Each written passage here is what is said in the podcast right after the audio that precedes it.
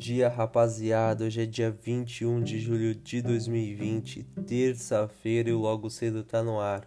Vamos fazer o resumo de tudo que aconteceu na segunda-feira, começando com o boletim do coronavírus. O Brasil registrou 718 mortes pela Covid-19 nas últimas 24 horas, chegando a um total de 80.251 óbitos. Também na segunda-feira, duas vacinas contra a Covid-19, uma de Oxford e a da chinesa CanSino, apresentaram resultados positivos em estudos preliminares. Ambas apresentaram resposta imune ao vírus e bons índices de segurança.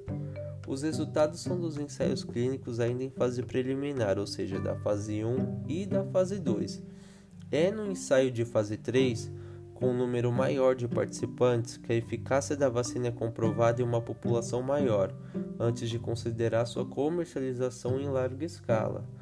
Uma notícia ruim é que o ministro da Educação, Milton Ribeiro, afirmou no início da tarde desta segunda-feira que está com a Covid-19.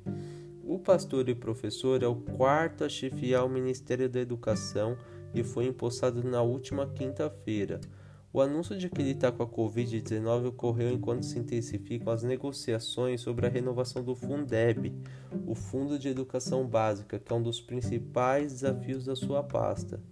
Também na segunda-feira, o ministro da Cidadania, Onyx Lorenzoni, afirmou que contraiu a Covid-19.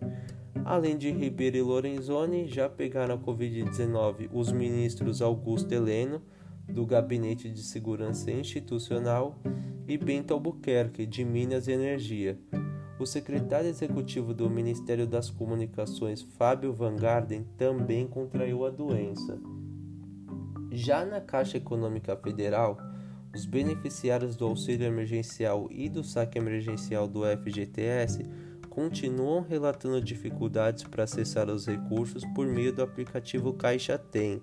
É por meio dele que os beneficiários dos programas conseguem movimentar o dinheiro para fazer compras e pagamentos, até chegar a data em que os saques são liberados.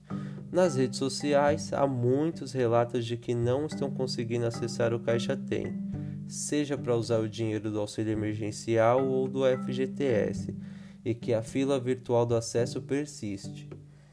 No Rio de Janeiro, Flávio Bolsonaro nega ter tomado conhecimento prévio de operação da PF em depoimento ao Ministério Público. O senador negou em depoimento ao procurador da República, Eduardo Benones, de ter tomado conhecimento prévio da deflagração em 2018 da Operação Furna da Onça pela Polícia Federal Lembrando que um procedimento de investigação criminal apura a denúncia de vazamento da operação. A denúncia foi feita pelo empresário Paulo Marinho, ex-aliado do senador. Também no Rio de Janeiro, escolas particulares voltam a funcionar a partir de 3 de agosto o prefeito do Rio, Marcelo Crivella, informou na segunda-feira que representantes de escolas privadas manifestaram a intenção de retornar às aulas presenciais de forma voluntária no dia 3 de agosto. O retorno da rede privada de ensino, facultativo a professores, funcionários e pais de alunos que assim desejarem, será sobre as regras rígidas da vigilância sanitária. A Secretaria Municipal de Educação também apresentou um plano de volta às aulas do ensino público de forma gradual para o dia 3 de agosto. A primeira etapa prevê apenas a volta das equipes gestoras. Um grupo de trabalho foi montado pela Prefeitura para, junto com os professores, definir uma retomada das atividades.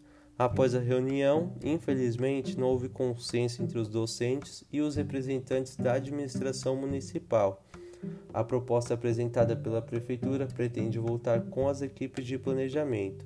Apesar disso, os, pro os professores rejeitaram a proposta de retornar no dia 3 de agosto. É isso aqui o resumão da segunda-feira. Deixo vocês agora com o Cauê Isaac que vai mandar tudo dos esportes. Valeu um grande abraço.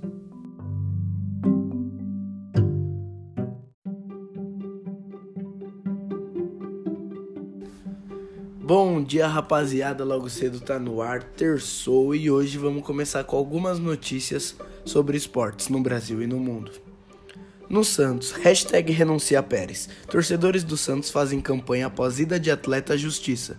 Lembrando que goleiro Everson e atacante Eduardo Sacha tentam rescisão.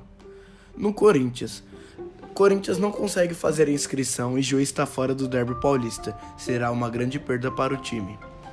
No Palmeiras, Dudu enfim é anunciado e pede desculpa e promete voltar. Lembrando que o Dudu não é mais jogador do Palmeiras. Na manhã dessa segunda-feira, o jogador foi enfim anunciado pelo time do Catar. E hoje, Cristiano Ronaldo brilha faz dois gols e empata na artilharia. Juve vence Lazio e coloca uma mão e meia na taça. E aí, será que a Juventus será campeã do campeonato italiano? Vamos aguardar. Comembol define tabela para a volta da Libertadores. A volta da Copa Libertadores com reinício previsto para o dia 15 de setembro. Todos, lembrando que todas as partidas serão com portões fechados. E nossa última notícia será uma grande notícia triste. É cancelada a edição da Bola de Ouro de 2020 para o melhor jogador do mundo no ano. E aí para você, quem seria o grande jogador esse ano, hein?